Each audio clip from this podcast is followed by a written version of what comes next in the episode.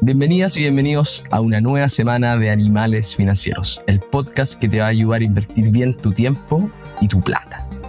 Hoy vamos a tener un capítulo de networking, esto que suena mal, pero nos viene bien, en el que con Pablito lo vamos a hacer corto, va a ser un tremendo resumen de unos grandes aprendizajes. Así que bienvenidos, animales.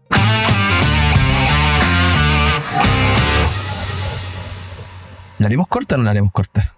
Ese es el plan, po, pero queremos que sea algo a la vena, que cada segundo que pase aprendan algo. Y bueno, este segundo no aprendieron nada, pero el resto del capítulo sí va a ser así. Vamos. Y vamos a hablar de networking, que me dijiste que suenas mal. Es como el- en los términos que lentamente han perdido su potencia, pero al final es puta. Vivimos en una sociedad y no somos capaces de hacer las cosas solos. Y mientras más gente te pueda ayudar, probablemente se te va a hacer más fácil.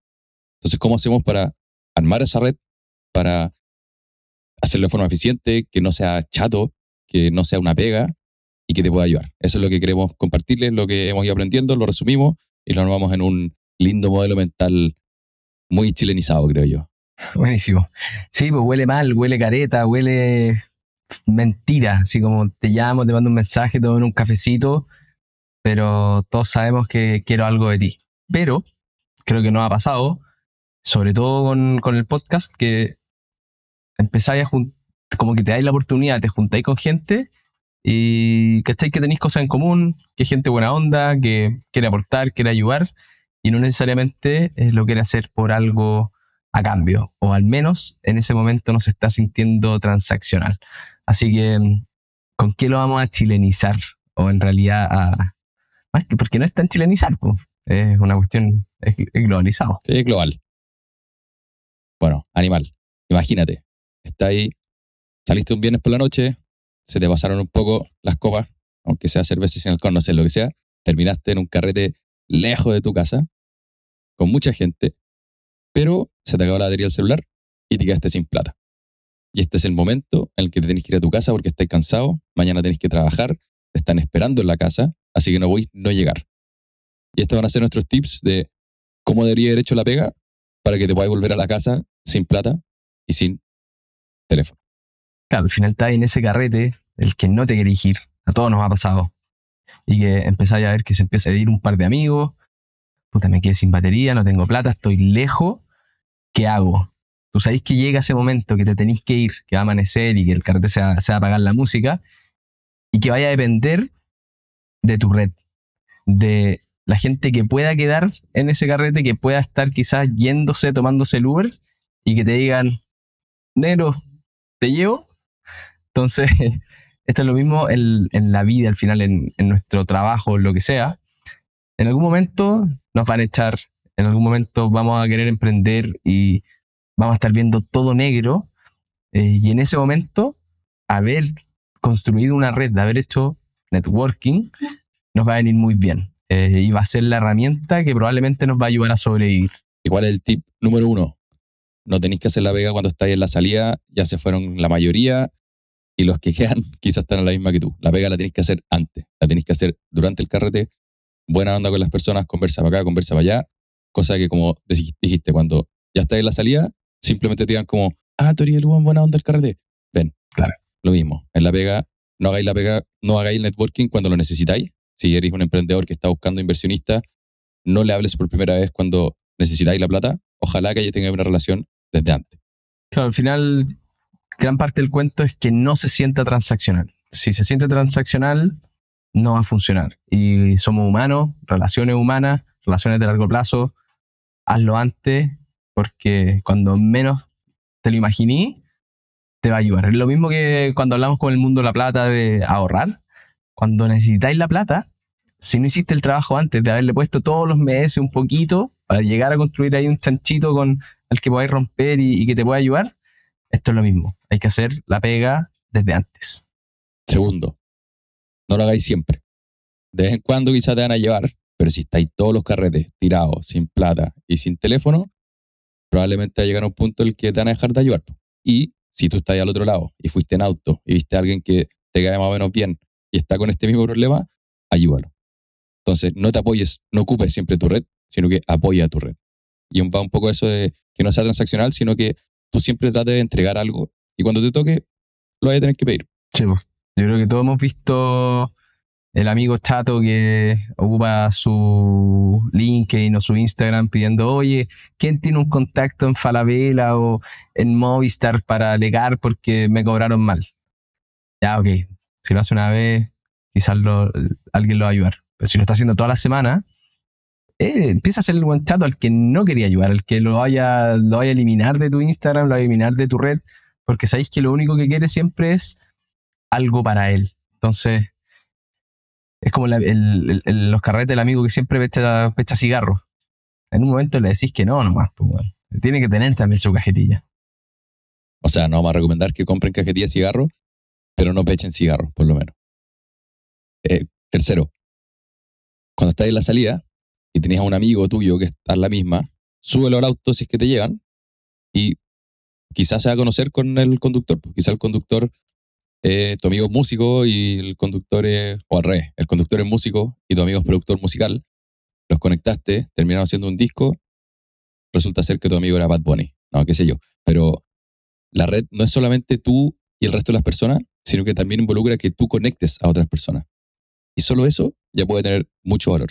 Claro, al final como en este mundo laboral, muchas veces uno busca conectar con gente más inteligente, más exitosa, mejor contactada, qué sé yo. Y si uno solamente lo hace así, la relación se vuelve unidireccional. Solamente esa persona te puede entregar valor a ti. Tú le puedes entregar poco valor. Ok, tú eres inteligente, todo lo que queráis, pero, pero esa otra persona quizás va a ser mejor que tú. Y cómo tú de alguna manera puedes agregarle valor, conectándolo con alguien más, eh, con alguien más que le pueda aportar algo, que no necesariamente eres tú, pero si tú los conectaste, tienes que sentirte bien. Que al resto le vaya bien es parte clave de construir esta red valiosa, en la que todos sienten que entregan, generan valor y todos están mejor. Y ahí quizás una anécdota me pasó el otro día, me llamó Alvarito Varía, que nos escucha, eh, el, dueño de, de FitFood y también tiene una productora nena que están haciendo ahí cositas en redes sociales me dijo, oye, puta, te he visto en el podcast, te he visto en las redes sociales, está buenísimo lo que están haciendo, necesito una persona como tú para que para hacer un para hacer un negocio con un cliente que tengo. dije, puta, Alvarito, no puedo, pero puta, creo que Andrés Sattler te puede venir perfecto, porque el weón, buena onda, inteligente, puta, encuentro que, que tiene buenos valores, qué sé yo. Te paso el número.